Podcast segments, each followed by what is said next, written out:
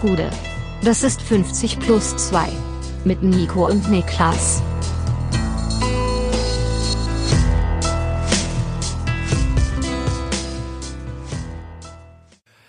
»50 plus 2 Nationalmannschaftsspezial. Mein Name ist äh, Nico Heimer und bei mir sitzt der Mann, der gerade vor der Aufnahme gesagt hat, das geht raus an die Kinder vom Süderhof, Niklas Levinson. Wir sind die Kinder, vom Süderhof. Kinder vom Süderhof. Ja, ich Da bin nicht so tief drin, ja. War Kika, oder? Ja, würde ich schon ja, sagen. ja das, ist, Aber das ich- ist mehr deine Welt. Das ist richtig. Ist nicht Ähm, auch mit Welt auch die nächste Zeile sogar? Wir- Das hier ist unsere Welt oder sowas? Es kann durchaus sein. Also es war nicht meine Lieblingssendung. Ich, es ist mir einfach ich nur. google mal, Moment, Süderhof Lyrics. Ich bin auch. Neues ist eine deutsche von 91 bis 97 produziert worden. 52 Folgen. Ah, ich hab's hier schon mal. Wir leben, wie es uns gefällt. Wir lieben Tiere und lieben den Süderhof. Ja, das ist unsere Welt. die Ja. haben doch auf dem Süderhof haben die doch hier äh, im großen Stil für Tönnies produziert, oder? Ich glaube ja. Also Äh, Sü- der Süderhof musste ja, glaube ich, nach dem Lasagne-Skandal zumachen damals, ne? als es hieß, oh, Pferdefleisch. Ich glaube danach, also wenn man guckt, es wurde keine einzige Süderhof-Folge produziert nach dem äh, Fleischskandal von vor 15 Jahren. Ne? Rip Süderhof. Es ist wohl so, es ist wohl so. Wir wollen da, äh, Alter, ist das Kind von Mick, ist das Lied von Mickey Krause, wir sind die Kinder vom Süderhof? Das wird mir gerade vorgeschlagen hier. Naja. Der hat bestimmt irgendwie so eine anzügliche Ja, äh, Mallorca-Version genau. daraus Genau, gemacht. Ja. wir sind die Biertrinker vom Ja, Süderhof. und, äh, ja, ja, auf jeden Fall. Ähm, wir, was geht ab? Wie war dein Wochenende? Ähm, ja, keimer, keimer. Ähm, mein Wochenende war gar nicht so spektakulär. Ich muss sagen, für mich ist quasi äh, die Länderspielpause ist der Urlaub des kleinen Mannes. Das kann ich ganz offen so 100%. sagen. Also das, ähm, ist, wir sind, also ich fühle mich so, ich bin das Gegenteil vom gemeinen Fußballfan, der stöhnt über Ja, Länderspielpausen. ja, bei uns ist es was Positives. Und bei uns ist es mittlerweile was Positives, Safe. einfach weil es halt ein bisschen weniger ähm, Fußballspiele am Wochenende Ja. bedeutet und das kann schon mal ganz angenehm sein. Ja, ich habe auch am Samstag, die erste Halbzeit muss ich mir im Nachhinein anschauen. Ich habe erst die zweite gesehen. Und ähm, Vorher hast du noch geschlafen. Ja, vorher ich Warst du hab müde, ja. geschlafen bis 22 Uhr. Und äh, aber mir geht's ganz genauso. Ich hatte dann auch, äh, mir hat gestern jemand geschrieben, der telefonieren wollte, am liebsten gestern schon. Ich hab gesagt, nee, ich versuche hier fußballfreies Wochenende zu machen gerade. Ja. Lass uns lieber am heutigen Montag sprechen. Fußball, nein, nein. Aber ich war am Donnerstag, ähm, waren wir unterwegs in einer, in einer Gruppenkonstellation, vier Leute insgesamt, also inklusive mir. Und ähm, ich hatte mir vorgenommen, an dem, beim, beim Abendessen heftig dafür zu lobbyieren, dass wir noch um 22 Uhr ins Kino gehen. Oh, ja. Und ähm, ich wusste, was auf mich zukommt in der Lobbyarbeit, denn der Film heißt Speak No Evil. Also ist was, sagt nichts Böses, also ist ein lustiger Film. Äh, ja, okay, könnte auch, Nee, nee, ist- könnte alles sein. Ist, ist, könnte ist, Horrorfilm ist, ist, sein. ist Horrorfilm, ja. Ja, denke ich Ist, ist Horrorfilm. Ja. Und äh, ich wusste, dass äh, vor allem eine der, der anderen beteiligten Personen da eine starke Aversion gegen hat, da das dann oft äh, noch nachhalt. Also ich sag mal so, es wäre für mich, wenn ich jetzt in einer Gruppe nichts ahnend unterwegs wäre und dann sagt jemand, lass 22 Uhr Horrorfilm gucken gehen, da, das wäre mein Ticket sofort nach Hause auf jeden Fall. Ja, aber dies war alles Ticket sofort nach Hause. Ja.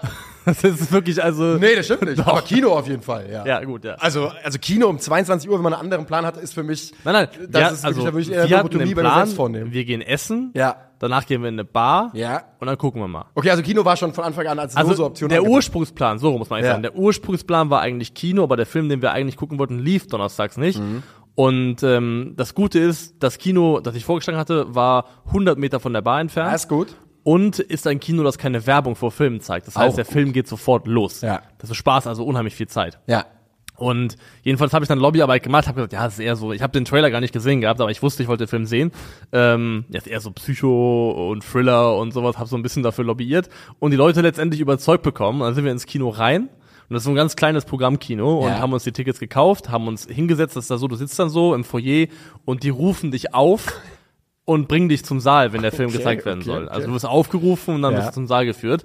Und dann konnten wir über, überhören, wie der Typ, der an der Kasse gearbeitet hat, mit einem nächsten Kunden gesprochen hat, der ihn zu diesem Film befragt hat, was es so für ein Film Ja. ist und sowas. Und ein Wort, das ganz klar und deutlich zu uns rübergedrungen ist an den Tisch, äh, ich sag, ich sag das Wort jetzt, Kindesverstümmelung. Oh. Oh. Oh Gott. Ich wäre, ich wäre wirklich, ich wäre auf meinen Händen wäre ich rausgelaufen aus, aus diesem, aus diesem Kino, Alter. Und ich war den ganzen Film lang secondhand nervös. Wann die Kindesverstümmelung kommt. Ja, und wie schlimm es wird, Ja. weil ich echt Angst hatte, dass es halt wirklich ein Film ist, der vielleicht die Person, die mit dabei ist, nachhaltig irgendwie äh, Ja. traumatisiert oder irgendwie mit in die Träume verfolgt. Also ich kann sagen, es war schlimm, Ja. aber nicht so schlimm wie befürchtet. Also der Ja. Film hat, hatte zwei wirklich schlimme Szenen. Aber das ist ja auch sagen. dann wirklich, das ist ja auch wirklich Geschmackssache, für wie schlimm man das dann wahrnimmt, oder? Ja, aber ich hatte die Person danach gefragt am nächsten Tag, sie meinte, sie hat nicht davon geträumt. Okay, gut, wichtig. Also damit ist alles äh, abgegolten. Das ist gut, das ist gut. Ähm, und am Samstag hast du ja im Stream das Deutschlandspiel äh, Ja. begleitet. Und äh, genau darauf wollen wir, glaube ich, auch hinaus an diesem Montagmorgen. Da wollen wir anfangen. Deutschland schlägt unter Jürgen Nagelsmann bei dessen Debüt als Nationaltrainer die Vereinigten Staaten nach Rückstand mit 3 zu 1 und macht dabei vor allem in Halbzeit 2 ein sehr, sehr ansehnliches Spiel. Dreimal konnte man im weiten Rund, äh, wo auch immer das war in den USA, Das ähm, war in Hartford, Connecticut. genau da konnte man äh, den Ausruf hören, Touchdown Germany! Ja, richtig. Ja. Äh, Es gab schon eine Szene, die war sehr, sehr lustig. ich hatte wirklich Angst, dass Pulisic wieder das We Call It Soccer oder It's Called Soccer Shirt drunter trägt, aber hat er nicht. Ich fand nur lustig, gab eine Szene, wo es so klar und deutlich abseits war. Ähm, und, Und das der amerikanische Spieler schießt dann trotzdem den Ball ins Tor. Ja. Und das Stadion hat mir ein bisschen zu laut gejubelt, Ja. dafür, muss ich sagen. Es, hat war, es wirkte nicht ganz regelfest. Ja, man, man, äh, man lernt noch. Man lernt noch Aber über dem großen Teil. Wir haben vor dem Spiel schon gesagt, ich fand insgesamt der Amerikaner letzten Endes ein bisschen enttäuschend. Ja. Aber die Mannschaft an sich, wenn du die durchgehst, also ich glaube, die ganze Startelf bestand Fall. aus Spielern aus Top 5 Ligen. Ja. Also wenn man das vergleicht so mit der US-Mannschaft, gegen die Deutschland so Anfang der 2000er gespielt hat, die sind dann schon mittlerweile, würde ich sagen, relativ weit gekommen. Oh, 100 Prozent, würde ich, würde ich auch sagen. Also ich meine, es ist ja jetzt auch schon seit ein, zwei Jahren so. Aber wenn du, äh, ja, wenn du da die Aufstellung durchgehst, du sagst es, das ist von vorne bis hinten große Qualität dort im Kader und sie machen die deutsche Mannschaft ja auch in der ersten Halbzeit wirklich ordentlich äh, Probleme. Was heißt ordentlich Probleme? Aber sie spielen sehr ordentlich mit in Halbzeit 1 und gehen ja durch Christian Pulisic, wenn auch durch einen Sonntagsschuss äh, in Führung nach 27 Minuten. Das tun sie, aber ich finde, dieser Sonntagsschuss hat dann trotzdem auch Probleme offengelegt, die gerade in der ersten Halbzeit relativ präsent gewesen sind, meiner Meinung nach. Also die deutsche Mannschaft hat ja unter Nagelsmann auch versucht, akt also haben sie auch das ganze Spiel gemacht, in der zweiten Halbzeit wurde es auch besser, sehr aktiv gegen den Ball zu verteidigen und vor allem nach Ballverlust ins Gegenpressing zu kommen.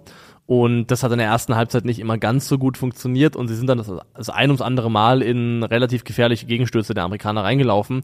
Und ich finde, du hast dann schon gemerkt, dass ähm, die deutsche Mannschaft vor allem auf der rechten Defensivseite, ich nenne es mal athletische Defensiv Defizite hatte, Defizite hatte weil du Ja. hast dann ähm, Hummels und Tar auf der Seite gehabt und Tar hat ja auch gegen Frankreich schon rechts außen verteidigt, aber hatte da halt mit Niklas Süle auch einen anderen Backup neben sich, der so ein bisschen mehr, ähm, ja, auch Tiefe verteidigen kann und da ein bisschen mehr Schutz bietet. Es gab da so eine Situation, ich weiß gar nicht, wann die war, wo Tar wirklich versucht, in höchster Geschwindigkeit hinterherzukommen und es sieht einfach aus, es ist, er ist outmatched einfach in der Situation. Und also man muss ja auch mal ehrlich sein, er hat es gegen Frankreich sehr ordentlich gemacht, wir waren alle positiv überrascht, aber de facto bei Leverkusen spielt Tar den zentralen Innenverteidiger und er ist da mit äh, in der Regel mit Tabsoba und vor allem mit Kusunu eingebettet zwischen zwei ultra gute Athleten, die Dynamik haben, die ähm, mit Tempo verteidigen können und das ist eine ganz andere Lage und ich finde auch, Tar hat's gut gemacht und ich finde es richtig und folgerichtig, dass man ihm die Chancen gegeben hat, weil er einfach Oh ja. bei Leverkusen eine super starke Saison spielt. Ich Ohne ja auch bei ihn, Tar, bei Tar ist ja auch so ein bisschen, Tar ist ja nicht an sich langsam, er ist halt nur in der Beschleunigung wirklich. So auf den ersten Metern sieht er wirklich immer sehr träge aus. Ja, das tut er definitiv. Und ich finde, ohne das jetzt zu sehr an seiner Leistung festmachen zu wollen, wenn man da rechts, einen, wenn man diese Asymmetrie drin haben will, mit Gosens und Tal, in dem Fall war es ja, und rechts jemanden spielen lassen möchte, der vielleicht vom Kerngeschäft eher Innenverteidiger ist, würde ich zumindest versuchen, jemanden zu nehmen, der ein bisschen mehr Athletik hat, der vielleicht ein bisschen wohler sich darin fühlt, außen isoliert eins gegen eins verteidigen zu können. Also Malik Chow, wer da zum Beispiel mal schaut, ihn da Ja. mal auszuprobieren, weil ich weiß nicht, ob du Tar damit einen Gefallen tust. Ich möchte deswegen gar keine Kritik an ihm üben, Nö. sondern er ist da in eine Situation gebracht worden, immer wieder, qua seiner Position, die relativ undankbar für ihn gewesen ist. Es ist für ihn ja auch, wie du schon sagst, es ist nicht seine Position und das ist undankbar für ihn, aber es ist vielleicht seine beste Chance, in dieser Mannschaft eine Rolle zu spielen und das, äh, wegen verstehe ich natürlich, wo der Gedanke herkommt. Auch Niklas Süle würde ich auf Sicht eher, äh, eher da sehen, auch wenn ich glaube, dass er vielleicht eine Perspektive im Zentrum hat. Vielleicht aber auch nicht. Mal schauen. Mats Hummels hat das ja sehr, sehr ordentlich gemacht bei seinem äh, Comeback. In Summe schon, du war, also- war der äh, Abwehrchef. Der war er definitiv. Ähm, Alles gut? Ja, mein Telefon klingelt nur gerade, aber wir, äh, wir laufen weiter. Wir laufen weiter, Ja. okay. Ich hoffe nur, dass jetzt gerade keine Aufnahmequalität, äh, ähm, weißt du, wir haben ja manchmal dieses Zucken, wenn das Telefon klingelt. Also hier kam, Fall hier kam auf jeden Fall nichts an. Ähm, also Hummels hat's gut gemacht. Man hat auch bei ihm hier und da das Tempo gesehen, beim Tor, was die Amerikaner machen. Du hast ja auch da den Moment, da wird ähm, Hummels so ein Tick zu weit rübergezogen für meinen Geschmack und dann spritzt Pulisic zwischen Tar und in diese Lücke einfach durch und dann kommt keiner mehr richtig in die Show rein. Ja. Also ich finde, das hast du schon gemerkt und ich finde, Mats Hummels da reinzuholen, finde ich okay. Ich finde, es ist ein fairer Lohn für die Art und Weise, wie er bisher für Dortmund gespielt hat. Ich glaube, nur wenn du Hummels möchtest und wenn du Hummels möchtest und gleichzeitig so aktiv nach vorne verteidigen möchtest, wie die deutsche Mannschaft das phasenweise getan hat, dann musst du ihn wirklich einbetten zwischen zwei sehr, sehr gute Athleten. Und da würde ich vielleicht versuchen, mal auf der rechten Seite was anderes auszuprobieren. Ja, das äh, kann man sich auch absolut vorstellen. Und vor dieser Viererkette, damit wir, damit wir es einmal alles abgegolten haben, die Viererkette war Robin Gosens, Antonio Rüdiger, Mats Hummels, Jonathan Tah. Du hast gerade schon angesprochen, dass natürlich die Ausgaben, äh, Aufgabenbereiche der beiden Außenverteidiger Tah und Gosens unterschiedlicher nicht sein könnten. Ähm, Gosens, der deutlich höher schiebt und im Spielaufbau und im letzten Drittel eingebunden ist, immer wieder als Anspielstation, immer wieder auch deutlich zentraler auftaucht als äh, Jonathan Tah und ähm, Leroy Sané, der auf seiner Seite statt dann die Breite hält für, ähm, für die deutsche Nationalmannschaft. Sané mit so einem seltsamen Spiel, weil ein paar auffällige Situationen, also im Eye-Test vom Hingucken manchmal sehr ordentlich, aber wenig Durchschlagskraft in diesem Spiel. Also das statistische Endprodukt war nicht gut, aber ich glaube trotzdem, dass er enorm wichtig war für die deutsche Mannschaft Ja. und alleine ähm, die Aktion vor Er war optisch auffällig, auf jeden Fall. Definitiv. Alleine die Aktion vom 1 zu 1, das Dribbling, das nach innen gezogene, das Zusammenspiel mit Ilkay Gündogan. Er ist ja massiv daran beteiligt, dass dieser Ausgleichstreffer letztendlich fällt und das macht er eben auf dieselbe Art und Weise. Also dieses unwiderstehliche von außen nach innen ziehen, wie er Ja. es auch gegen Freiburg schon gemacht hat, nur von der anderen Seite, das kam auch da wieder zum Tragen. Deswegen, er hatte seine unglücklicheren Momente vom Output her, aber ich finde trotzdem, dass er ein integraler und wichtiger Bestandteil der in dem Spiel ja hinten raus vor allem echt ordentlich funktionierenden Offensive gewesen ist. Wir gehen, ich habe es ja äh, gerade schon mal angerissen. Die Viererkette haben wir jetzt schon beschrieben. Auf der Doppel 6 starten Ilkay Gündogan und Pascal Groß. Können wir gleich nochmal drüber reden. Und davor dann von links nach rechts Leroy Sané, Jamal Musiala, Florian Wirtz. Und vorne drin Niklas Füllkrug. Damit es einmal abgegolten ist für alle, die das Spiel nicht gesehen haben. Ja. Samstag 21 Uhr. Die Einschlagquoten waren ja auch gar nicht so berühmt, wie man sich glaube ich erhofft hat bei der ARD, aber ich äh, bei bei Dings, aber ich bin mir nicht ganz sicher. Guck Ja, mal. also für die Mission nationale Begeisterung ist es auf jeden Fall nicht zuträglich, dass du erst Samstagabend um 21 Uhr spielst und dann Mittwoch auf Donnerstag nachts um 2. Also da hättest du dir vielleicht bessere Anstoßzeiten. oder- 7,76 Millionen, das ist für den DFB in Ordnung, aber ähm, auch nicht verrückt viel, da hat man schon deutlich mehr erreicht. Und hätte man auch erreichen können, vielleicht, wenn man bedenkt, dass es ja eigentlich das erste Spiel war vom neuen Bundestrainer auf dem Rücken eines Spiels gegen Frankreich, das so ein bisschen Euphorie geweckt hat. Da wäre ja schon durchaus ein bisschen Fantasie da gewesen für mehr, Ja. unterm Strich. Ähm, ansonsten finde ich, man hat man hat in meinen Augen gesehen, äh, in, bereits jetzt in Ansätzen, dass es eine Nagelsmann-Mannschaft Ja, ist oder man. wird. Das hat man in meinen Augen erkannt. Sie haben ja dann mit Dreierkette aufgebaut, äh, Gündogan und äh, Pascal Groß so als Doppelgestell davor, wenn man das so bezeichnen möchte. Und dann fand ich, was das der erste ganz klar ersichtliche Nagelsmann-Trademark in meinen Augen ist, die minimale Breite. So würde ich das nennen. Also Nagelsmann Lüger mag war der Einzige, der, der für Breite gesorgt hat. Der links immer viel draußen geblieben ist, aber ansonsten wird's rechts, oder? äh, rechts, ja, ähm, aber wird's auch Gosens, also die Spieler, die nominell auf den äußeren Ja. Positionen sind, sehr zentral aufgetaucht. Und das ist ja ein, ähm, also es gibt ja auch diesen deutschen Leitsatz, so breit wie nötig, so tief wie möglich, der glaube ich so ein bisschen auch aus ähm, RB-Schule angelehnt ist. Ähm, und das hat man bei Nagelsmann schon auch gesehen, diese, dieses Prinzip der minimalen Breite. Ähm, du hast vollkommen richtig gesagt, äh, wenn Sané rechts die Breite gehalten hat, wirklich an der Außenlinie war, war gleichzeitig Gosens nie auf der Außenlinie links, sondern immer im Halbraum. Ja. Und das ist, also da steckt ja eine Idee dahinter. Du hast eine, der Spieler auf der, dann in dem Fall sogenannten ballfernen Seite, also wo der Ball nicht ist, wenn es dann Gosens sei in dem Fall, hat eine bessere und schnellere Anbindung zum Spiel, wenn er zentraler steht. Und wenn man den Ball verlieren sollte, kommst du aus der zentralen Position besser ins Gegenpressing rein, weil die Wege einfach kürzer sind. Ähm, ja, und Nagelsmann mag das. Nagelsmann mag das, ähm, ja, ein gut besetztes Zentrum zu haben, kurze Wege zwischen den Spielern zu haben. Und diese Präferenz, die hast du auf jeden Fall schon gesehen. Gosens bereitet ja auch das eine Tor dann letztendlich aus einer, also relativ zentralen Position aus dem Verhältnis für einen Außenverteidiger. Ja. Ähm, schöner One-Touch, by the way. Ähm, Gosens insgesamt mit einer sehr, sehr guten Leistung. ja, einer seiner vielleicht besten im äh, Deutschland-Trikot bisher. Zumindest wenn man die bei der EM war ja, glaube ich, einer der besten Deutschen, die kommt man rausrechnen, glaube ich. ja. Äh, aber ja, fand ich auch. Und oh Gott. Auch interessant übrigens, Also natürlich Gündogan Groß zum ersten Mal gemeinsam in der Startformation auf der Doppel 6. Pascal Groß, mir sehr gut gefallen. Eka Gündogan als Kapitän sowieso. Aber auch Jamal Musiala und Florian Wirtz starten das erste Mal gemeinsam für Deutschland. Und hat natürlich Verletzungsgründe und die Gründe, dass der, ähm, dass Hansi Flick mit Musiala ja auch manchmal ein bisschen, hat man das Gefühl, vorsichtig war mit dem, wann er ihn reinwerfen will. Und die beiden zusammen wir sagen, ich sag's ja, ich sag's seit Monaten, seit, seit einem Jahr sage ich, ich will einfach nur Wirtz Musiala zusammen sehen und dann hat der DFB mich wieder. Viel mehr brauche ich gar nicht sehen. Und wir erleben das hier und auch wenn beide ähm, noch Raum nach oben haben, war das schon in Phasen äh, generell diese diese Passsicherheit aus dem Zentrum Gündogan groß, Musiala Wirtz, wie da die Bälle hin und her pingen, das war schon war schon gut anzusehen. Also die das technische Level der, ja. der, der deutschen Mannschaft, so eigentlich der gesamten Mannschaft, aber vor allem so Mittelfeld aufwärts, ist einfach enorm hoch ja. gewesen. Da ist eine enorm hohe Passqualität drinne, ähm, enorm hohe technische Qualität am Ball und das ist auch etwas, wo ich überzeugt von bin, mit der Konstellation, wenn Sané seine Form hält, wenn du Musiala und Wirtz hast, ja. Allein diese drei, die werden weit. immer, egal gegen wen es geht, ja. jeden Gegner bis zu einem gewissen Grad nerven und vor Aufgaben stellen, weil das sind einfach drei Jungs, die kannst du nicht dauerhaft stilllegen. Die sind so kreativ, die sind so intelligent, die sind so stark am Ball. Also Musiala hatte ja auch hier wieder diesen einen oder anderen Magnetmoment, ja. wo der Ball dann irgendwie doch bei ihm bleibt. Oder Dieses eine Dribbling, wo der Ball wirklich zwei Meter weg ist zwischenzeitlich und er einfach ihn wiederbekommt und dann, ich glaube, durchsteckt. Und ich glaube auch, dass das dann irgendwie der, das ist der Weg der Zukunft, oder es muss der Weg sein oh, ja. zur EM, weil das ist einfach ein Level an Unberechenbarkeit und Nagelsmann, glaube ich, fördert ja auch so ein bisschen die Eigenkreativität dieser Spieler im letzten Drittel. Die dürfen sich ja recht frei bewegen. Du hast es öfters gehabt, dass zum Beispiel Niklas Füllkrug mal ganz außen aufgetaucht ist, richtig nach außen ausgewichen ist und dann dafür das Zentrum freigeräumt hat für eben diese Spieler, für Sané, für Musiala, für Wirtz. Und ähm, diese, ja, diese freie Entscheidungsfindung, die wird den Spielern, glaube ich, auch zugestanden. Das musste auch tun, mhm. weil die sind einfach unheimlich kreativ und unheimlich intelligent.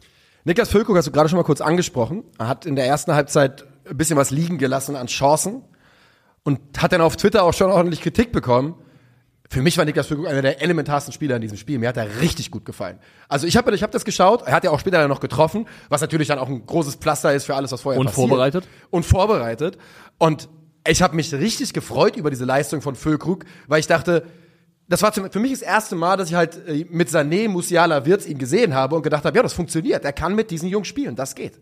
Das geht auf jeden Fall und ähm, er ist einfach auch ein guter Kombinationsspieler. Er. er. lässt sich gut fallen, kommt entgegen, ähm, bietet eine Anspielstation, lässt, lässt klatschen oder findet auch mal selber jemanden, der, der tief geht. Also ich finde Niklas Füllkrug nach wie vor fußballerisch tendenziell eher unterschätzt und äh, hat auf jeden Fall die Fähigkeiten, um mit diesen Jungs mitzuspielen. Also du hast nicht das Gefühl, da sind drei Edeltechniker und ein Holzklotz. Nee. Ähm, er macht das schon ganz ordentlich. Und ich war auch froh, dass er die, die Chance bekommen hat, weil hätte ja auch sein können, neuer Trainer und dann vielleicht Kai. steht dann doch wieder Kai Havertz vorne drinne. Vor allem auch, weil wir, wir haben keine einzige Flanke auf Füllkrug gesehen im ganzen Spiel, ne? Er hat keine Flanke bekommen.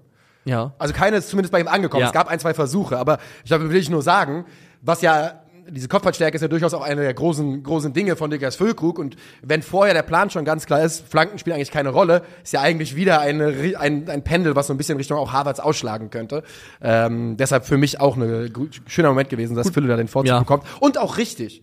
Denn Füllkrug ist in der Nationalmannschaft besser in Form gewesen und im Club besser in Form. Ja, und ich finde, um eine gewisse Form von Kontinuität reinzukriegen, Sicherheit aufzubauen, finde ich, ich fände es sinnvoll, sich früh festzulegen auf den Stürmer Nummer eins. Ich und, glaube, das ist passiert. Ähm, ja, ich hoffe, dass es passiert. Ja. Ich finde auch, wenn Niklas Füllkrug, und er ist ja auch gerade in Dortmund dabei, sich in die Startelf zu spielen, weil Haller einfach nicht in Form kommt, wenn Füllkrug Stammspieler beim BVB ist ähm, und parallel dazu nach wie vor zuverlässig für Deutschland trifft, jetzt glaube ich acht Tore in zehn Spielen, dann macht es absolut Sinn, ihn als Stürmer Nummer eins zu ja. sehen und auch entsprechend aufzubauen, weil das ja auch ihm gut tun wird in Sachen seines Selbstverständnisses, Selbstvertrauen. Und ich glaube, da profitiert die deutsche Mannschaft nur von, wenn man da eine relative Klarheit hat, was diese ja eigentlich auch chronisch Problemposition angeht. Was mir aufgefallen ist, und vielleicht ist es mir vorher bei Nagelsmann nicht aufgefallen oder jetzt erst so sehr, weil Leverkusen gerade so heiß ist, aber man hat durchaus Elemente vom Leverkusen-Spiel bei, bei Deutschland gefunden. Ne? Total. Diese diagonalen äh, Bälle durch, durch die Kette, mit dem ersten Kontakt wieder ins Zentrum rein und da waren, da waren einige Sachen, wo ich gedacht habe, und äh, Hofmann hatte ja vor paar Wochen gesagt, äh, Leverkusen muss jetzt das Vorbild für den DFB sein. Ja. Nagelsmann scheint es ähnlich zu sehen. Also ich fand auch, ich habe auch teilweise, teilweise gedacht, das erinnert mich so ein bisschen an die Art und Weise, wie Leverkusen spielt. Jetzt muss man auch sagen, viele von den Dingen, oder nichts, was Leverkusen, Leverkusen macht, haben die erfunden. Ja. Das sind auch Dinge, die vorher existiert haben, die andere Mannschaften gemacht haben, aber das, was wir halt gerade eben sehr prominent von Leverkusen sehen, finde ich, ist auch da zutage gekommen. So vor allem dieses, ähm, also zu Englisch Third Man Principle. Ja. Das heißt, du willst von Spieler A nach äh, ähm, B kommen, aber der direkte Weg ist zu, also gehst du über C. Gab zum Beispiel so ein, eine Sequenz, da spielt, glaube ich, ist es, ist es Hummels in, ähm, vertikal auf einen entgegenkommenden Süle. Ähm, Quatsch, Füllkrug, ist ähm, ja. anderer Niklas, ähm, auf Füllkrug, der klatschen lässt auf Sané und der versucht dann, glaube ich, direkt tief zu kommen auf Harvards. Das heißt, da wird der Ball quasi über den Umweg Füllkrug an Sané gebracht und der Raum wird dann eben über den dritten Mann sozusagen überbrückt. Ähm, und ich finde auch, das hat man gesehen. Also alles in allem, glaube ich, kann man summieren, dass das ein Test war, der gezeigt hat, auch die Risiken des Spielstils, weil ich Ja. glaube auch die USA waren nicht der beste Gegner, den Deutschland auf dem Weg zur, zum möglichen EM-Titel treffen wür- würde oder könnte. Dass man schon aufpassen muss mit der Art des ähm, Gegenpressings und wie viel Risiko, die du da selber zugestehst. Ähm, ich finde, in der zweiten Halbzeit ist die deutsche Mannschaft ein bisschen konservativer gewesen dann hier und da, hat sich tendenziell ein bisschen früher auch mal in die Ordnung fallen lassen. Und das wird auch ein Balanceakt werden, definitiv. Aber alles in allem, glaube ich, ist das ein Start, wo die meisten Leute sagen würden, da sind wir zufrieden mit, darauf kann man aufbauen. Also ich würde da sogar kaum, ich würde kaum ernstzunehmende Kritik akzeptieren an diesem Start von Jürgen Nagelsmann und der Nationalmannschaft. Gemessen daran, was er, also dass er gerade übernommen hat, dass diese, dass sein erstes Länderspiel ja auch mit der Reise in die USA Freundschaftsspiel mit Jungs, die alle, die alle schon viele Spiele gemacht haben diese, diese Saison. Das, also die Vorzeichen insgesamt sind ja nicht einfach gewesen für Jürgen Nagelsmann und gemessen daran fand ich das wirklich Ja. eine sehr, sehr ordentliche Leistung. Ich sag mal ab Minute 30, 35 Ja. deutsche Nationalmannschaft, wo ich sagen würde, also wenn wir da jetzt anfangen, großartig zu kritisieren und, äh, und da jetzt schon wieder das Haar in der Suppe suchen, dann, äh, also nee, es wäre jetzt ein bisschen unangebracht. Genau, wir müssen, nicht der richtige den, Ort, wir müssen nicht da jetzt die, die Möglichkeit geben. Am 18.10. geht's ja weiter gegen Mexiko um 2 Uhr nachts. Das werden keine sieben Millionen Leute gucken in Deutschland. Nee. Aber man darf sehr, sehr, sehr gespannt sein. Und ich fand es wirklich eine, ähm, ja, hat mir Mut gemacht. Und ich glaube, glaubst du, Pascal Groß, Ilkay Gündogan könnte, äh, könnte die Zukunft sein im Zentrum? Ich habe noch zwei Themen, die ich ansprechen Ja. wollte, weil du nur eins davon ist genau das. Ja.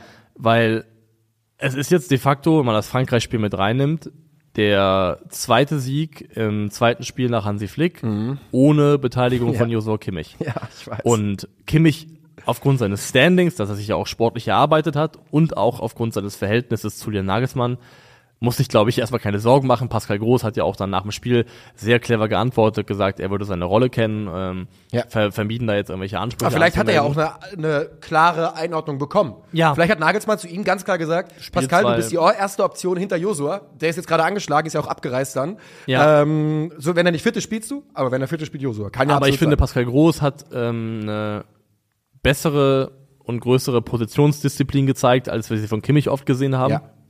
Und es hat zumindest Potenzial, zu einer Diskussion zu werden. Weil nehmen wir jetzt mal an, also wir wissen es ja nicht, aber nehmen wir mal an, Kimmich rotiert jetzt gegen Mexiko zurück in diese Mannschaft. Nee, Kimmich ist abgereist. Ist abgereist Ja, schon. also wenn ich mich alles täusche, ist Kimmich abgereist. Ich gucke noch mal so, ganz, okay, ich guck mal live ich nach nicht. währenddessen. Dann, äh, dann ist ja gar kein Thema. ja. Kimmich. Äh, Nagelsmann erklärt Kimmich Abreise im TV. Ja. Aber man kann es ja auch ähm, anderweitig zu Ende spinnen. Nehmen wir an, die spielen jetzt auch in der Konstellation Gündogan groß gegen Mexiko und machen es da wieder gut in dieser Konstellation. Und irgendwann kommt das Spiel, in dem Kimmich zurückkehrt und da passt es vielleicht nicht oder das Ergebnis geht in die Hose. Ja. Dann hast du halt Ja, schnell eine ja, die Diskussion, Diskussion darüber. da, ja. Also dann ist, also ich habe da sehe da schon Potenzial drinne, dass es gefährlich werden könnte, weil wir sind alle uns einig darüber über die Qualitäten, die Joshua Kimmich hat. Ja. Aber er bringt eben auch gewisse Risiken mit sich und ähm, Pascal Groß hat das, wie ich finde, in Bezug auf die auf die Absicherung und auf ein bisschen auf die Bremse gehen, was das eigene nach vorne mit äh, mitgehen angeht, gut gelöst und ich bin gespannt darauf, äh, wie sich das noch weiterentwickelt in den nächsten äh, Wochen und Monaten. Stell dir mal vor, wie ätzend das ist für Josua Kimmich. Stell dir mal vor, du fliegst in die USA, du merkst auf dem Weg, oh, ich glaube, ich bin erkältet, Alter. Ja, ja, oh. Dann hängst du da irgendwie vier Tage in der Nationalmannschaft rum, du merkst schon, ich werde hier nicht spielen, Alter, ich habe Fieber und sowas. Und dann fliegst du alleine zurück von Connecticut nach München Ja. mit irgendwie 39 Fieber und denkst, jo, das war eine gute Sache hier. Hat, Hat's- hat, hat Spaß gemacht. gemacht. Danke Reise. dafür, ja. Ja. ähm, Joshua Kimmich, ja, also ich bin, mein Bauchgefühl wäre auch relativ stark, dass wenn alles seinen gewohnten Gang geht, wenn alle fit sind, dann ist Kimmich vor. An vor, ihm, an ihm ist fast nicht vorbeizukommen. also es müsste schon eklatant in die Hose gehen. Ähm, Und ich glaube auch, dass unter Nagelsmann in diesem neuen Konstrukt DFB das für Kimmich auch wirklich wie ein, ja, ein heilendes, äh, also das könnte schon gut sein für ihn, denke ich. Ja, kann schon sein, mal gucken. Also ich, ich bleibe da weiterhin skeptisch. Ich finde schon, dass das äh, deutsche Mittelfeldzentrum da, also es gab ja auch einen Grund dafür, warum Andrich nominiert worden ist, Ja. dass es äh, ein schmaler Grad ist zu, ab wann ist es einfach nicht robust genug, stabil genug und auch defensiv orientiert genug. Aber man muss auch mal sagen, gerade bei Turnieren war Kimmich immer der, dem man am wenigsten Vorwurf fast machen konnte. Bei Turnieren war er Ja. immer sehr ordentlich. Die Nationalmannschaft war, halt- war halt scheiße seit Jahren. Aber ich, also, zum Beispiel, wenn ich an die WM denke, Ja. dann denke ich, dass Kimmich hinter vielleicht, keine Ahnung, Harvards oder sowas, äh, wahrscheinlich der beste deutsche Spieler war in diesem Turnier. Aber was ist das wert, ist eine andere Frage. Es gehört ja auch zur Wahrheit dazu, das ist ja mal so ein bisschen der, der Stempel, den er auch selber schon angesprochen hat, diese Angst vor dem Prädikat Versagergeneration. Ja.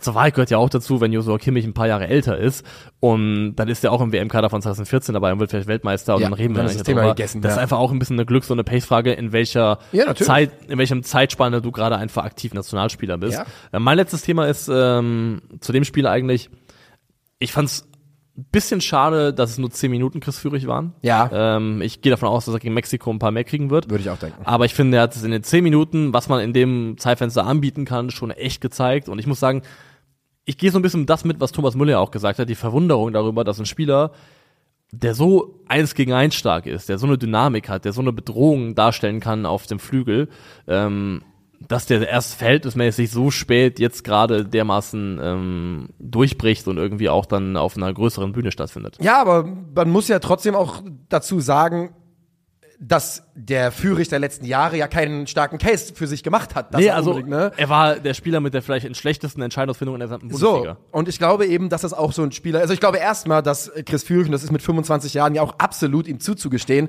dass er einfach einen Sprung gemacht hat Ja. in, dem, äh, in dieser Sommerpause, dass ihm der neue Trainer gut tut. Und ich glaube eben auch, das ist einer der Spieler, und das äh, ist ja auch vollkommen in Ordnung, gibt viele Spieler, die so sind, die eben in einem funktionierenden System ähm, ganz andere Leistungen plötzlich abrufen können und ganz anders aufgehen können mit dem Selbstvertrauen und dem Vertrauen der Mannschaft, als eben in einer Mannschaft, die tendenziell Probleme hat und äh, großen Druck hat. Und das kann ja absolut sein, ähm, denn wie gesagt, die letzten Jahre waren keine große Werbung für, für Fürich, aber ich freue mich wirklich sehr, dass er jetzt dabei ist, dass er sein Debüt bekommen hat, ähm, denn das sind so die Geschichten, die einfach auch ein bisschen Spaß machen daran, dass, wenn solche Jungs da reinkommen. Ja. Selbe gilt natürlich für Kevin Behrens.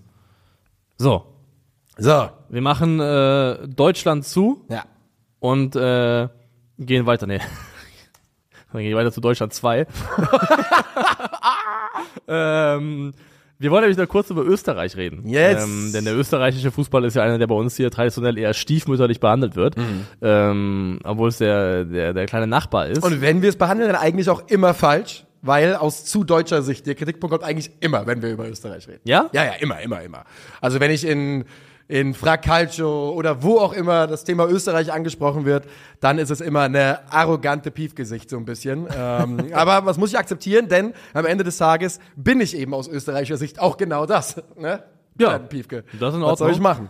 Aber wir wollen drüber reden, weil Österreich hat zwar am Wochenende, die spielen glaube ich heute Abend ähm, in der Qualifikation, relativ gegen Belgien äh, verloren. Genau, Haben- 3 zu 2 gegen Tedescos Belgien verloren. Aber die einhellige Meinung so nach dem Spiel war, die haben es aber gut gemacht. Und das war eigentlich ein gutes Spiel von Österreich und generell so ein bisschen das Gefühl von Ralf Rangnick äh, hat äh, Österreich wach, wachgeküsst, fußballerisch. Und diese Mannschaft, von der man ja schon länger sagt, dass sie tendenziell eigentlich aus einem genügend guten Spielern besteht, um ein bisschen was machen Ja. zu können, dass sie vielleicht jetzt an den Punkt kommen, wo sie genau das tun. Und Österreich ist gegen Belgien wirklich gut. Ich habe äh, nur eine Zusammenfassung gesehen, aber hier ein paar Statistiken für euch. Knapp 60 Prozent Ballbesitz, 17 zu 8 Schüsse, 5 zu 5 aufs Tor, ähm, 6 zu 3 Ecken und äh, insgesamt liest sich eine Statistik ab von einer Mannschaft, die da zumindest gut mitgespielt hat und ein bisschen unglücklich verloren hat und das ja auch mit einer kompletten neuen Sturmbesetzung, äh, wie heißt er, Zakaria, mit seinem Debüt vorne drin und das ist ein interessanter Spieler, aber muss ja auch sagen, dass bei Österreich eben gerade in der im Sturmzentrum gerade Also- relativ dünne dünne Personallage ist wegen vieler Verletzungen. Alaba, Posch, Gregoric, Arnautovic, alle Spieler, die verletzt gewesen sind. Kalajdzic ist noch nicht Also- wieder für, für lange Minuten bereit. Genau, da haben einige Leute einfach gefehlt und gemessen daran haben sie es gut gemacht. Ich habe tatsächlich ähm, das Spiel nicht am Freitagabend geschaut, aber dann halt ein paar Sachen drüber gelesen, wo Leute gesagt haben, es war schon echt gut, was Österreich gemacht hat und dann gesagt, okay, what is the fuss about? Und hab's mir dann nochmal angeschaut tatsächlich. Ähm, und zuallererst, du siehst so krass einfach, dass das eine RB. RB-Mannschaft Es ist wirklich, Das ist wirklich absurd. Es ist so Also, wahnsinnig. Also alleine, man muss auch sagen, in der Startelf von den Feldspielern ausgehend Ja. sind dort fünf Spieler auf dem Platz, äh, die entweder aktuell für Salzburg oder Leipzig spielen oder gespielt haben. Ja. Also das ist wirklich, ähm, viel, viel RB einfach auch drin. Ne? ja. ähm, ich glaube sogar fünf, die aktuell das spielen, meine Ja, kann durchaus sein. Ähm, und also Leimer ist es definitiv, daher kommt auch Sabitzer noch rein, der hat EB-Vergangenheit, dann hast du ähm, also Seiwald mit auf dem Platz. Also einige Leute auf jeden Wöber Fall. hat RB-Vergangenheit, Leimer hat Vergangenheit, ich glaube, Grilic hat RB-Vergangenheit. Grilic, ähm, oder? Schlager hat sie? Schlager hat sie auf jeden Fall, der die, die extremste RB-Vergangenheit aller Zeiten. Auch, ja. Ähm, ja, also ich glaube, es sind einige. Genau, ich glaube, es waren tatsächlich fünf, die gespielt, spielen oder gespielt haben ja. bei Salzburg oder Leipzig. Und dann hast du eben Ralf Rangnick an der Seitenlinie und du siehst zum Beispiel auch unter Marco Rose sehr, sehr häufig hast du es gesehen, dass äh, Leipzig im 4-2-4 presst mit vier vorderen Anläufern. Genau das hast du jetzt auch gesehen, was die Österreicher immer wieder gemacht haben. Ähm, hier gegen Belgien mit Ball ähm, eine Dreierkette gebildet, in die sehr oft Florian Grillitsch reingefallen ist. Schlager war der einzige Verbindungsspieler vor der Abwehr und dann haben sie vier davor gehabt und dann einen Doppelsturm und ähm, haben das eigentlich ganz gut gemacht, wie ich finde, weil wenn man die erste Halbzeit sich anschaut, ähm, Schlager ist immer wieder an den Ball gekommen, gefunden worden und hatte dann enorm viel Platz und Zeit zum Aufdrehen gehabt, weil die ähm, Belgier vorne mit zwei angelaufen sind. In der zweiten Halbzeit haben sie umgestellt, dann sind es drei gewesen, Luke Bakio, Doku und Lukaku. Dann wurde es ein bisschen schwieriger, aber dann hat auch Österreich reagiert, angefangen häufiger mit vier Leuten aufzubauen, immer darauf geachtet, vernünftig eine Überzahl bilden zu können in der ersten, im ersten Aufbaulinie. Aber du siehst einfach, was ich sagen wollte, du siehst komplett, oh ja. dass es RB-Schule ist, dass Ralf Rangnick der Trainer ist. Das siehst du an allen Ecken und Enden dieser Mannschaft. Und äh, Xaver Schlager ist übrigens eh unter Rangnick für Österreich in richtig guter Form. Ralf Rangnick hat ähm, bis jetzt in Österreich 1,6 Punkte im Schnitt geholt in 15 Spielen, hatte aber auch ein verhältnismäßig schweres Auftaktprogramm. Also ähm, sie haben gegen Dänemark verloren, sie haben ja gegen Frankreich auch einmal unentschieden gespielt, dann verloren, nochmal gegen Dänemark verloren, gegen Kroatien, den äh, immer noch ja, Vize-Weltmeister 2018 äh, verloren, jetzt gerade gegen Belgien. Aber auch einmal gewonnen, Kroatien. Haben auch Kroatien einmal besiegt. Wie gesagt, haben unentschieden gegen, äh, das war das erste, das, war das erste Spiel von ihnen. 3-0, ja. 3-0 Kroatien, ist, äh. Kroatien besiegt. Haben auch gegen Belgien schon unentschieden gespielt, haben gegen Frankreich unentschieden gespielt, äh, haben Italien 2-0 geschlagen, sprich durchaus gegen Gegner performt, die, gegen die Österreich eigentlich der Außenseiter ist. Und ich habe einen Artikel, Artikel gelesen, der in die Richtung ging, wie Ralf Rangnick den österreichischen Fußball wachgeküsst hat. Und da ging es weniger um sportlicher, als eher um so ein bisschen die Einstellung im Kopf und um dieses Interview nach dem 1-1 gegen Frankreich. Ich weiß nicht, ob du das auch nochmal gelesen hast. Es ging so ein bisschen viral. Nee. Er wurde, also sie führen lange gegen Frankreich. Ja. Und kassieren spätes 1 zu 1. Und danach wird er von einem Reporter gefragt, na, 1-1 gegen den äh, amtierenden, was sind die gerade? Vize-Weltmeister. Vize ja. äh, ist doch super. Und Rang Rangnick ist einmal kurz ausgezuckt, wie man in Österreich sagt. Er sagt, was soll das heißen? Immerhin 1-1, Alter. Und das wurde so ein bisschen gelesen in Österreich als, aha, guck mal an, hier hat plötzlich jemand Ambitionen mit dieser Nationalmannschaft. Hört man auf, euch klein zu machen. So genau. Bisschen, ja. Und wir sind ja eigentlich eh in dem Lager schon seit Jahren, dass Österreich einen Kader hat, der besser ist als das, was sie bringen bei Turnieren. Also ich zumindest sag das seit Jahren. Wenn sie bei Turnieren dabei sind. Ja. Genau das. Also das finde ich auch. Also ich finde Österreich hat definitiv einen, also wenn wir überlegen, was die Schweiz in vergangenen Turnieren teilweise auf ja. die Beine gestellt hat, K.O.-Phasen, äh, Viertelfinals. Kroatien ist ein Land, was ähm, keiner ist, um als Ja, Österreich. also das, und dann schaue ich auch aufs Spielermaterial von Österreich und denke mir, da müsste eigentlich auch mehr mit drinne sein, als das, was aktuell passiert. Was man sagen muss, ähm, ich glaube, Ralf Rannig hat da im Kopf viel bewirkt, sicherlich. Ähm, aber es ist schon eine Bande von Pressing Merchants. Ah ja, gut. Also, weil die haben auch gegen jetzt bei, ich habe 54% Ballbesitz gegen Belgien, oder wie fast gesagt, teilweise 60. Ja, ich glaube knapp 60, ähm, 58 oder so. Haben sie eine Passquote laut FODMOB zumindest gespielt von 79%. Mhm. Und das siehst du halt schon einfach auch, dass viele dieser Jungs, die da auf dem Platz stehen, ähm, also sei es ein Xa äh, Xaver Schlager in der zentralen Position, ähm, Konrad Leimer, dass die schon auch teilweise ihre Stärken vor allem daran haben, äh, wenn sie nicht den Ball ja. haben, also gegen den Ball. Ah ja, gut, das ist natürlich... Ähm, Pick your poison, ja, ne? Das also, ist das Gift, was du, was du schlucken musst, wenn du äh, und es ist ja die richtige Entscheidung von, von Rangnick, voll, voll auf RB zu setzen, glaube ich. Also es ist das Einzige, was Es ist macht. ja also aufgezwungen worden, diesem Land als äh, zentrale Fußball-DNA ja, letztendlich. Genau, die, das ist so. Äh, das ist so. Wenn alle österreichischen Talente eben von RB geholt werden, da gebündelt werden, ausgebildet werden, bleibt dir nichts anderes übrig, ja. als das fortzuführen. Und deswegen glaube ich auch, dass du, also es ist der Weg, der logische und der Weg des geringsten Widerstands, dann auch irgendwie fußballerisch dem nachgehen zu wollen. Ähm, ich habe ein bisschen Restskepsis noch, weil du hast ja auch gesagt schon, also in der Nations League haben sie zwar ein Achtungsremis gegen Frankreich geholt, aber de facto vier von sechs Spielen verloren. Ja. Es gab einen Testspielsieg gegen Italien, die aber auch noch strugglen, ob sie sich auch qualifizieren werden. Ähm, das ist ja auch noch nicht sicher, glaube ich. Und ähm, da hast du ein Remis gegen Belgien und zwei Siege gegen Schweden und Schweden ist zertifiziert wirklich Ass unter, äh, wer ist nochmal, Janne, ähm, Ahorn. Ahonen, ja. also, 2-0-3-1 war das, ne? Ja. ja, also deswegen gute Ergebnisse und ich freue mich, wenn sie sich qualifizieren für die EM und äh, ich bin auch der Meinung, dass es definitiv eine resilientere und eine Und die Qualifikation sieht ja gut aus für Österreich. Sieht sehr gut aus, ja. Und äh, es ist eine deutlich unangenehmere, schwerer zu bespielendere Mannschaft, als wir es in der Vergangenheit schon gewesen sind. Ja. Aber wie gesagt, ich fand ähm, gegen den Ball sehr gut, mit Ball ab und zu ein bisschen ähm, grobschlächtig, so würde ich es formulieren. Ja, das äh, kann man durchaus so sagen. In der äh, Gruppe F, der Qualifikationsgruppe, ist Belgien nach diesem Sieg mit 16 Punkten nach sechs Spielen auf Platz 1 und Österreich mit äh, 13 Punkten aus sechs Spielen auf Platz 2 und dann kommen die Schweden mit eben sechs Punkten. Jetzt muss man fairerweise sagen, in einer Gruppe mit Belgien, Österreich, Schweden, Aserbaidschan und Estland sollten Österreich und, und Schweden, äh, Österreich und Belgien hat auch wahrscheinlich die Nationen sein, die da durchgehen aktuell. Ja, also gab man Schweden, wo ich gesagt hätte, die wären das auf. Augenhöhe oder sogar Favorit gegen Österreich, aber definitiv nicht das Aktuelle in der Form, wie sie spielen, also mit der langweiligste Fußball, den man sich vorstellen kann. Ähm, letzte Beobachtung von mir dazu, die hat nichts mit Österreich zu tun, aber was für ein vollkommen gestörter Motherfucker ist eigentlich Jeremy Doku. ja, ich meine, aber das war doch eigentlich, war doch eigentlich abzusehen, dass Doku bald nochmal richtig Alarm macht auf, auf großer Bühne, oder? Also, der hat nämlich 11 von 15 Dribblings erfolgreich abgeschlossen. Was hat City bezahlt in diesem Sommer? Es war gar nicht so viel, ne? 40, paar Ja. 40, glaube Ja. ich. Und ey, der hat ähm, vor allem Seiwald dermaßen ausgezogen, Alter. Hat er das Also, nicht noch in der Champions League gemacht? Hat, hat er nicht in der Champions League auch, hat er, noch, könnte auch sein. hat er nicht da auch gegen RB und G, hat er nicht Seiwald sogar gespielt?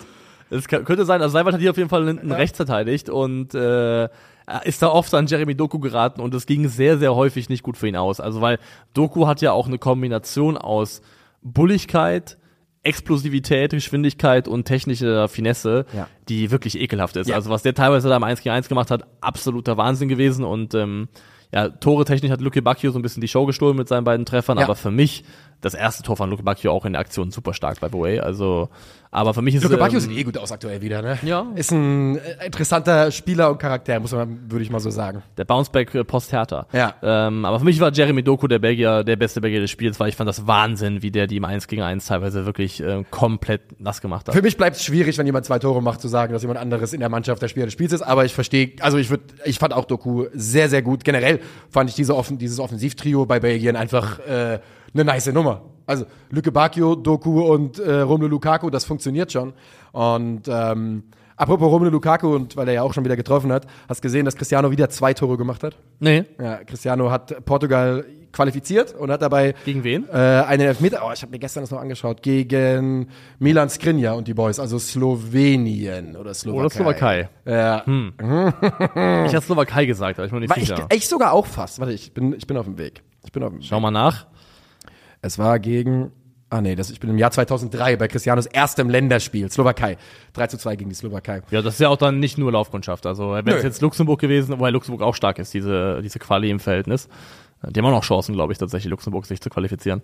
Ja? Ja, die haben äh, 1-1 gegen Island gespielt. Gruppe und ich J glaube, das, ne? die haben noch, äh, müssten noch Restchancen haben. Die haben sich bisher ganz ordentlich verkauft. Hätten sie gewonnen gegen Island, wären sie, glaube ich, aktuell sogar punktgleich Gruppen 2. Du hast vollkommen recht. Du hast Ja. vollkommen recht. Portugal mit sieben Spielen, 21 Punkten plus 25. Ja. Dann die Slowakei mit sieben Spielen, 13 Punkten und dann Luxemburg mit 11 Punkten, trotz des Torverhältnisses von minus 9 übrigens. Aber die wurden ja auch zweimal von Portugal richtig abgefiedelt. Einmal richtig gefressen, glaube ich, ja, ja. Und, Also- Aber es ist ja auch, ich meine, Luxemburg bleibt natürlich ein absoluter Zwergstaat in Europa, aber wenn man eben schaut, was da inzwischen für Spieler sind, ist das eine andere Qualität, als man es eben früher Ja. kannte. Ne? Wir denken sofort an äh, Barrero, aber auch hier die, äh, die Till-Drillinge, die Tillinge. Stimmt, ja.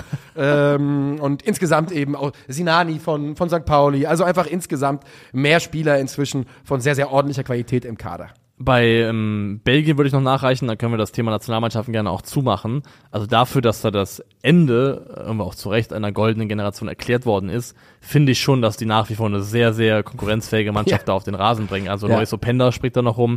Du hast Onana unglücklich, weil er vom Platz geflogen ist, trotzdem auch ein Riesentalent. Du hast äh, Mongala da im Mittelfeld. Ähm, Kastagne, THT, also Vor allem sind bei Belgien kommen ja auch gerade noch mal ein paar Leute dann wieder in Form, wo man gedacht hat, oh, vielleicht äh, Ketteler wäre jetzt, ein, Ja. jetzt natürlich der erste, der mir da einfällt. Also da rücken dann jetzt doch Leute nach, wo man vielleicht zwischenzeitlich das Gefühl hatte, okay, fehlt so ein bisschen was, um äh, um nachzurücken. Ja, Johann Bakayoko, der eine riesen heiße Aktie bei PS, PSW gerade wird. Ja. Also das ist schon auch immer nach wie vor noch eine Mannschaft, die über sehr viel Talent und sehr viel Qualität verfügt. So ist es und mit sehr viel Talent und sehr viel Qualität gehen wir kurz in eine Unterbrechung. Also eine richtige? Nö, das war die Unterbrechung. Okay. Ja. äh, und gehen weiter und ich frage dich, gehen wir nach Italien? Wir gehen nach Italien, ja, aber nicht um über die Nationalmannschaft dort zu reden. Ja, doch, schon auch, weil die wird es auch betreffen dann am Ende. Ja. Ne? Nicht sportlich zumindest, so reden wir über, über sie, sondern wir reden über einen sich auftuenden äh, Wettskandal in Italien. Den Der, Calcio holen seine alten Dämonen wieder ein. Es ist leider wirklich so, ne? Ja.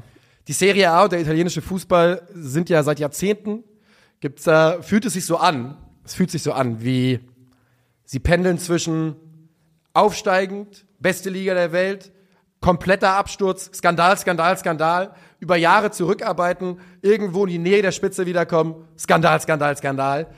Und der italienische Fußball war die letzten fünf Jahre in meinen Augen ganz klar im Aufwärtstrend.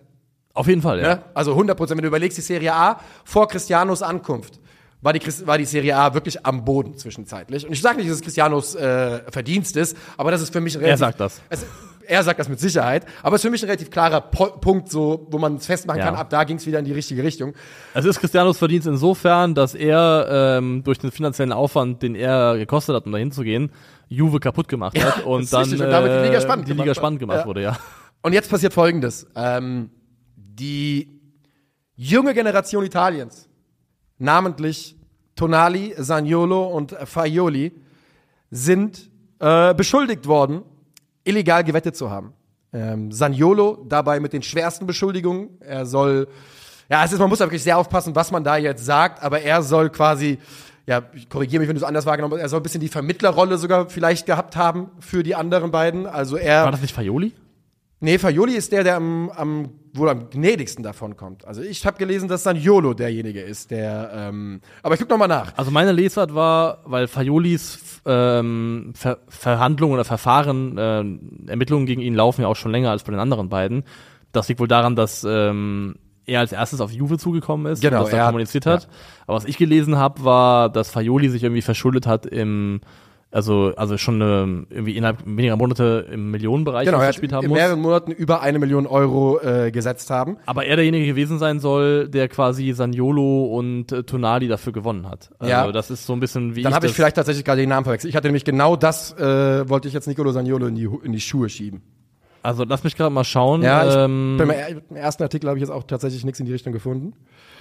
Also ich bin mir relativ sicher, dass da, so, so habe ich gelesen, dass ähm, Faioli derjenige ist, der, Ja. bei wo ich sehe es gerade hier, wie viele geile Memes gibt's denn jetzt schon dazu mit irgendwelchen Sequenzen aus den Sopranos, äh, aus, äh, aus Godfather. Äh, sehr, sehr gut. Ähm, aber ich bin mir relativ sicher, Faioli ist derjenige gewesen, der dann Mittelsmann gespielt hat oder an äh, Saniolo und Tonali angetreten ist. Da würde ich jetzt verbürgen in dem Fall. Ähm, es ist auch am Ende des Tages nicht wirklich wichtig. Es geht darum, dass diese Jungs natürlich als Profisportler darf man natürlich in, auf seiner eigenen Liga dürfen die Jungs nicht wetten. Ähm, es geht bei äh, Faioli, weiß ich relativ sicher, da war gestern die Schlagzeile, er hat nicht auf Juventus gewettet, was so Ja. nochmal das Allerwichtigste ist und am Ende wohl auch den Ausschlag geben könnte, wenn wir über die Sperren reden, die auf diese Jungs zukommen. Denn mh, jetzt mal in einem Vakuum betrachtet, wenn da keiner als Kronzeuge auftritt, wenn die jetzt alles Maul halten, sagen, wir haben nicht gewettet, ist das Schlimmste, was ihnen drohen kann, eine ähm, vierstellige Geldstrafe und bis zu drei, Drei Jahre Jahren Sperre, ja. Sperre. Also, das ist, glaube ich, einfach reguliert, dass du, wie du, wie du gesagt hast, FIFA oder UEFA-Wettbewerbe darfst du als Profi einfach nicht drauf wetten. Ähm, was ich, glaube ich, betonen möchte, Stand jetzt, sieht das hier nicht aus, und das gab es ja, auch- gab's ja auch schon mal anders, es sieht nicht aus nach einem Matchfixing-Skandal. Nee. Das ist kein, Genau, sie haben, das ist wichtig, dass das ist kein. Skandal, wo es darum geht, dass die Jungs irgendwie sich also selber auf dem Platz manipuliert haben und was weiß ich, Karten gezogen haben, Fehl Fehlschüsse gemacht haben, was auch immer, um irgendwelche Ergebnisse in den Spielen zu beeinflussen, in denen sie auf dem Platz stehen.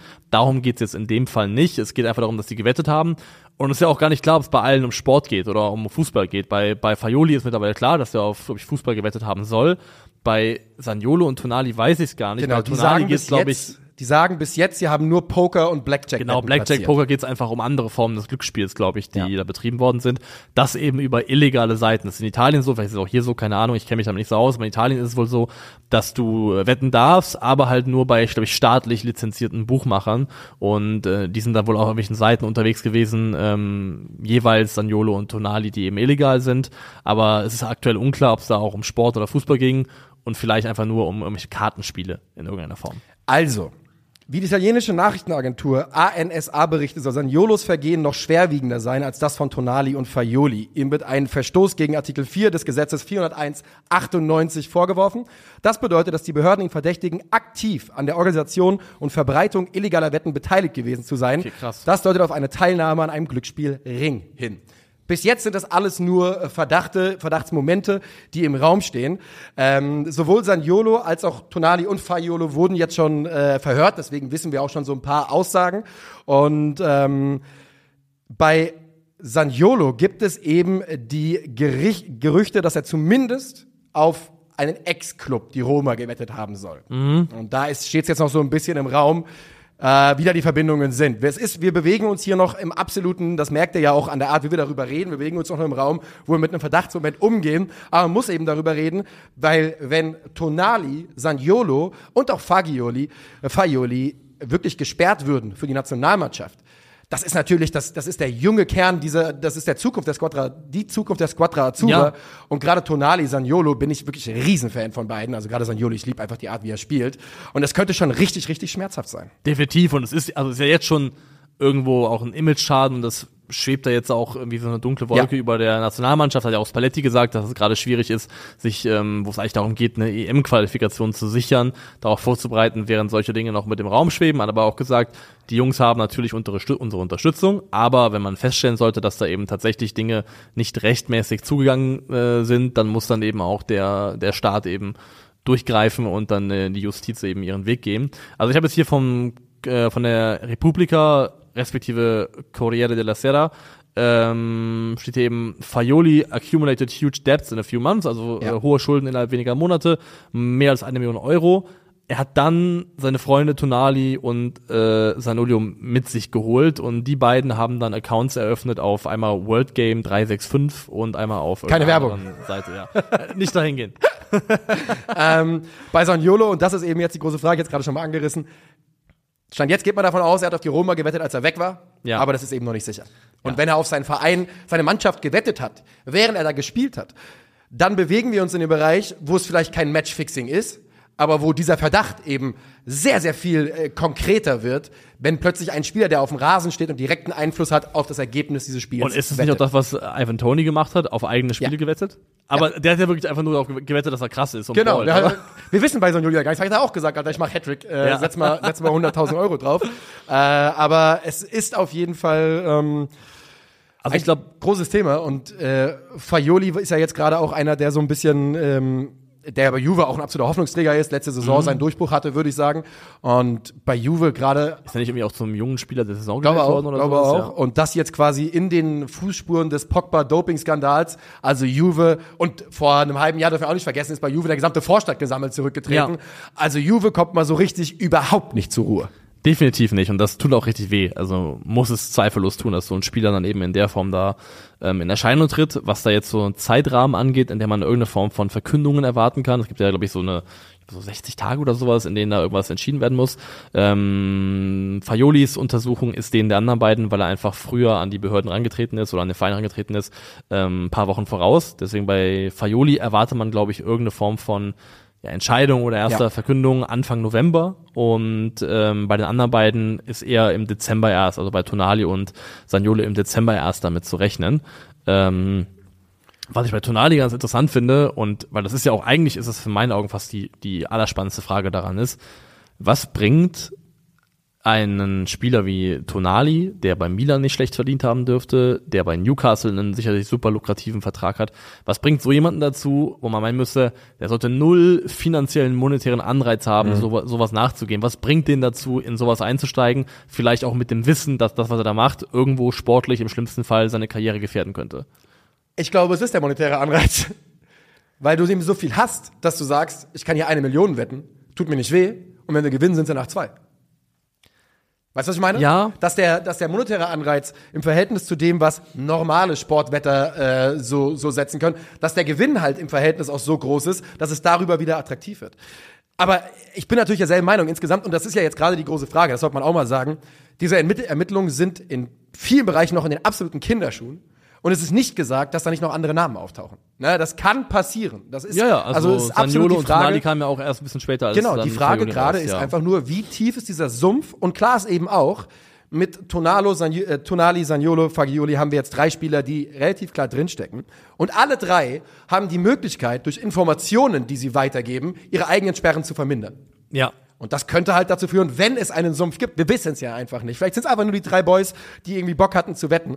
Ähm, aber wenn das eben passiert, dann äh, ja, dann Also- kann da noch was kommen. Und alleine, es gibt ja auch da irgendwie so einen es gibt ja noch eine Verbindung irgendwie in Richtung Mario Balotelli. Hast du das gelesen? Dass ein Vertrauter von Balotelli auch als Informant bei der Polizei. Und wenn ich das höre, dann denke ich eben, boah, aber was hat der jetzt damit zu tun? Ist es vielleicht doch noch mal tiefer, als man denkt. Was ich noch nachreichen möchte, ist, klar, du kannst recht haben damit, dass es dann am Ende doch einfach der schnöde monetäre Anreiz ist, aber ich finde, ähm, ich finde es trotzdem manchmal schwierig, sowas rational zu erklären. Ähm, weil, also trotzdem, du hast natürlich recht, die Aussicht darauf, eine Million wetten zu können und aus der Million zwei zu machen, ist natürlich super, kann reizvoll sein, aber du hast auch die, die Chance, äh, eine Million zu verlieren, was ja auch ein enormes Risiko sein kann und was dann trotzdem irgendwie nicht wenig ist, auch für einen Fußballer. Und wenn du halt sagst, ich bin ey, Anfang 20, ich spiele jetzt in der Premier League, wenn ich hier noch zehn Jahre bin, habe ich eine Zeit, einen Wohlstand zu akkumulieren, dass es auch keinen Sinn macht für mich, in das derartige Risiko zu gehen. Ich finde, man muss zumindest auch die Möglichkeit zulassen, dass das ganz einfach Jungs sind, ähm, die Anfang 20 sind, die Profifußball sind, die spielsüchtig sind. Ich wollte genau das gerade sagen. Denn Tonali soll sich inzwischen an einen Therapeuten ge gerichtet haben, Ja. weil er eine Spielleidenschaft hat. Eine Leidenschaft. Leidenschaftlich gerne Glücksspiel betreibt. Ja. Und du hast vollkommen recht. Es kann einfach absolut sein, Weil- dass diese Jungs einfach spielsüchtig sind. Weil ich Klar. kann, also ich kann ganz offen sagen, ich habe, glaube ich, ähm, in meinem Freundeskreis ähm, drei Leute, Ich habe mindestens einen, wo ich auch sage, der ist spielsüchtig. Also drei Leute, wo ich sage, die waren alle und wenn man die heute fragen würde auch, und ne? sie geben den, bei, bei denen tatsächlich mehr ähm, Casino? Ka Spielothek, Casino, ja. Ähm, ist das tödlich, Alter. aber drei Leute, wo ich sagen würde, die haben alle sicherlich mehrere Tausende von Euro, was für einen Otto-Normalverbraucher viel Geld ist, ähm, verspielt und die alle heute, ich glaube, heute ist es nicht mehr so, aber heute sagen, wenn wir sie fragen würdest, wie war es damals, würden sie sagen, ja, auf jeden Fall, ich war spielsüchtig. Ja. Das heißt, das ist nicht abwegig, das passiert Leuten einfach und es passiert vielleicht einfach Profifußball auf einem anderen Niveau, einem anderen hochskalierten Niveau, weil die Geldmengen einfach andere Ja. sind. Aber also ich kenne genügend Leute, die auch mit jung, als junge Erwachsene, wo ja auch im Verhältnis, wenn du anfängst plötzlich zu arbeiten, Geld zu verdienen, ist Oh, ja. natürlich auch plötzlich eine ganz andere Welt. Auf jeden Fall. Ähm, An dieser Stelle wäre vielleicht ein guter Punkt, wo man zu, um einmal zu sagen, dass Spielsucht eine Sucht ist wie, wie jede andere, in die man reinrutschen kann, bevor man es gemerkt hat. Ja. Das ist nichts, wofür man sich schämen muss und man kann sich helfen lassen. Es gibt äh, die äh, BZGA, die Bundeszentrale für gesundheitliche Aufklärung. Da gibt es eine kostenlose Hotline, falls ihr euch da betroffen fühlt. Das ist die 0800 137 2700. Nur, dass es einmal gesagt ist. Sehr wichtig, Denn das ja. Thema Glücksspiel ist so ein bisschen was, wo ich immer das Gefühl habe, das wird im Verhältnis mit anderen Süchten und Problematiken immer noch sehr stiefmütterlich behandelt, so im Sinne von, ja, bist doch selbst dran schuld, wenn du Geld auf Spiele einfach nicht, ja. Und äh, so ist es eben nicht. Da ist man eben nicht der Schuldige und äh, man kann sich ja durchaus helfen lassen. Nee, genau, das wollte ich noch sagen, das muss man zulassen, die Möglichkeit, weil, wie gesagt, ich kenne Leute, denen es ähnlich gegangen ist und dann man rutscht da schneller rein, als man es selber wahrhaben möchte. Ähm, und dass das hier eine Möglichkeit ist, muss man zumindest in Betracht ziehen. Jetzt gibt es noch, gilt es noch übrigens aufzuklären, das gilt vor allem für Sandro Tonali, denn äh, Saniolo ist ja stand jetzt, glaube ich, nur verliehen mit Kaufpflicht. Äh, Ja. Ne? Also da ist noch nicht fest transferiert. Und bei Tonali gilt es nun aufzuklären, ob Milan eventuell schon vorher was von dieser Beteiligung wusste. Denn dann könnte Newcastle die, den Transfer rückgängig machen und das gesamte Geld zurückfordern. Das halte ich für eine sehr, sehr unwahrscheinliche Variante auf allen Ebenen. Alleine der Nachweis, dass sie es wussten, ist, glaube ich, fast unmöglich. Ähm, und was das bedeuten würde, natürlich, Milan hat ja das Geld auch wieder reinvestiert. Also, was Ja. das für Milan bedeuten könnte langfristig und was das dann auch für Tonali bedeuten würde, weil der würde wahrscheinlich dann da irgendwie verhaftend gemacht. Das könnte weitreichende Folgen haben und wir werden natürlich am Thema dranbleiben. Aber ich glaube, zur Stunde können wir nicht mehr darüber sagen, als wir gerade getan haben, oder? Nein. Ja? Ja? Ja? Wo gehen wir hin? Ja, du willst ja unbedingt. Äh, Nico hat dir, liegt mir in den Ohren seit gestern Abend, seit es verkündet wurde, sagt, ich will unbedingt über den neuen Trainer vom FC Augsburg Ja, reden. weil das ein, guter, ein gutes Thema ist. Der FC Augsburg hat einen neuen Trainer und eigentlich ist es eher dein Bereich, denn der Mann ist Däne. Der ist Däne und heißt Jes Torup. Und ähm, seine Vita oder das, was ihn auszeichnet, sind zwei dänische Meistertitel, einen gewonnen mit dem FC Midtjylland und einen mit dem FC Kopenhagen und hat ansonsten noch in, äh, in Belgien trainiert, sowohl bei Gent als auch bei, äh, bei Genk, mhm. bei letzterem aber nur sehr, sehr kurzzeitig. Das ist wirklich die Geschichte für mich eigentlich. Ja? Also Jastorup war ähm, 39, äh, 39 Tage Trainer und zwar, weil er ähm, eine Ausstiegsklausel hatte über 500k und sich eben nach einem Monat äh, Kopenhagen gemeldet hat, gesagt hat, willst du nicht den FCK übernehmen? Und hat er gesagt, genau wie du es sagen würdest, den FCK, da muss er mich nicht zweimal fragen, ja. den Bums übernehme ich. Und war nach 39 Tagen da wieder weg. Nicht die ganz feine dänische Art. Definitiv nicht. Und ähm, Jestorup hat dann die erste Saison, glaube ich, als ähm, Platz zwei oder drei beendet. Dann und ist dann geworden, 2021, ne? 22 mit Kopenhagen Meister geworden hat auch Champions League gespielt, glaube ich, und ist dann, oder die Champions League qualifiziert und ist dann aber in der 22, 23 Saison nach so neun oder zehn Spieltagen entlassen worden, nachdem man, glaube ich, in der Liga irgendwie drei Spiele am Stück verloren hatte.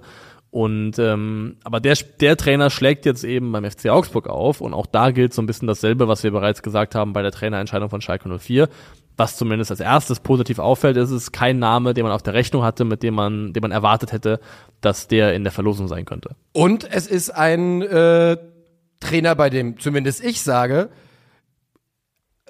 erstes Bauchgefühl ist, überraschend, was dafür, was aus Augsburg dafür ein Kaliber an Land gezogen hat. Genau wie wir es bei Schalke gesagt haben. Ist zumindest mein persönlicher erster Eindruck. Dazu muss ich aber auch mal sagen, du hast gerade die Stationen schon mal genannt. Dänemark U21, Midtjylland, Gent, Genk, Kopenhagen. Ich kann jetzt nicht sagen, dass ich viele Spiele von ihm gesehen hätte. Ja. Ich kann mich nur auf das berufen, was ich statistisch von ihm sehe und lese. Ja, es hat aber, was, was es halt ist, ist ein Trainer, der es gewohnt war, bisher bei den Mannschaften, wo er gearbeitet hat, in der Spitzengruppe der Liga zumindest mitzumischen. Und das ist halt jetzt ein großer Kontrast zum FC Augsburg, ähm, weil da ist es erstmal weit davon entfernt. Gleichzeitig finde ich auch, dass es schon irgendwie auch gemeinsam, oder das passt, äh, finde ich, in den Kader, den der FCA gebastelt hat, dass es ein Trainer ist, mit dem man auf den ersten Blick gefühlt andere Ambitionen verbindet, als ja. eben einfach nur more of the same und äh, Platz 15 und sonst nix. Also die Kerbe würde ich schon schlagen, dass es das auch nochmal ein bisschen unterstreicht und untermauert. untermauert. Die Frage ist dann, wie gut und leicht lässt sich das übertragen, weil ich erinnere mich zum Beispiel an den letzten Kopenhagen-Trainer zurück, ähm, oder die letzten zwei Trainer, die in der dänischen Liga erfolgreich waren und dann nach Deutschland kamen, ähm, habe ich zumindest als große Flops in Erinnerung. Das war einmal Kasper Julmann ja. bei Mainz 05 und dann war Stole Solbakken beim ersten FC Köln. Ähm, jetzt ist jetzt Torup seine eigene Person und das heißt nicht, dass es da ähnlich ja. laufen wird. Aber es ist schon trotzdem, glaube ich, nochmal eine Umstellung, wenn du von einem Verein kommst, der, wie es bei Kopenhagen zuletzt, das war ja seine letzte Station war, definitiv auch die Mannschaft ist, die einfach die besten und meisten Ressourcen in der Liga hat. Und bei, ähm, als er bei Midtjylland, ich hoffe, ich sage es halbwegs richtig, ja. da waren die, glaube ich, auch das Powerhouse der Liga, oder? Ja. Oder zumindest also, war die Nummer zwei, ja. also die waren nicht weit weg. Definitiv auch ein Spitzenclub in Dänemark. Ja, genau. Und ähm, 17, 18, glaube ich. Ja. Und äh, das muss man halt eben auch auf der Rechnung haben, dass es jetzt für ihn auch eine Umstellung ist, dass er eben jetzt nicht mehr in der Mannschaft trainiert, die dieses Selbstverständnis hat, da oben ja. reinzugehören. Ähm, und auch soweit gehört dazu, ich habe ein bisschen umgehört, auch im, im Leuten, die halt Kopenhagen-Fans sind und so ein bisschen gelesen in dänischen Foren, was auch immer. Hinten raus war man schon relativ äh, frustriert und enttäuscht von Jes Torup und war dann auch froh, ihn loszuwerden, weil man ihm so ein bisschen vorgeworfen hat, dass die fußballerische Weiterentwicklung extrem stagniert hat, dass der Fußball recht äh, uninspiriert und langweilig geworden sein soll hinten raus, ähm, mit gleichzeitig aber fehlender defensiver Stabilität. Mhm. Also ähm, der Verdruss war, als er dann ging, schon relativ groß. Weil er ist ja auf dem Papier schon ein Trainer, der gerne offensiv offensiver spielen lässt, als wir es bei Augsburg in den letzten Jahren zumindest gesehen ja. haben. Das, glaube ich, kann man so sagen. Scheint aber auch ein Trainer zu sein, der bereit ist, sich anzupassen auf sein Spielermaterial und damit zu spielen, was er, äh, was er eben hat. Und ähm, wie gesagt, ich kann ihn gar nicht einschätzen, aber mein Bauchgefühl ist, dass Bellio äh, vorne drin elementar werden könnte für Augsburg. Ne? Das scheint so ein bisschen das Spielerprofil zu sein, was er ganz gerne dann nutzt. Also was die bei Kopenhagen sehr, sehr viel gemacht haben, ist, dass der Zehner oder der Neuner ähm, sich haben fallen lassen mhm. und extrem eingebunden worden ins Kombinationsspiel. Und das genau wie du sagst, ist das etwas, was man äh, Dion Bellio absolut zutrauen könnte. Also es war viel so ähm, gegenläufige Bewegung bei Kopenhagen, über die er gekommen ist, gerade im Meisterschaftsjahr. Das heißt, neun oder zehner fallen tief oder kommen dem Ball entgegen und gleichzeitig Spieler aus dem Mittelfeld machen Tiefenläufe. Und ähm, dass Dion Bellio in so einer Konstellation, glaube ich, gut funktionieren könnte, das kann man sich schon durchaus vorstellen.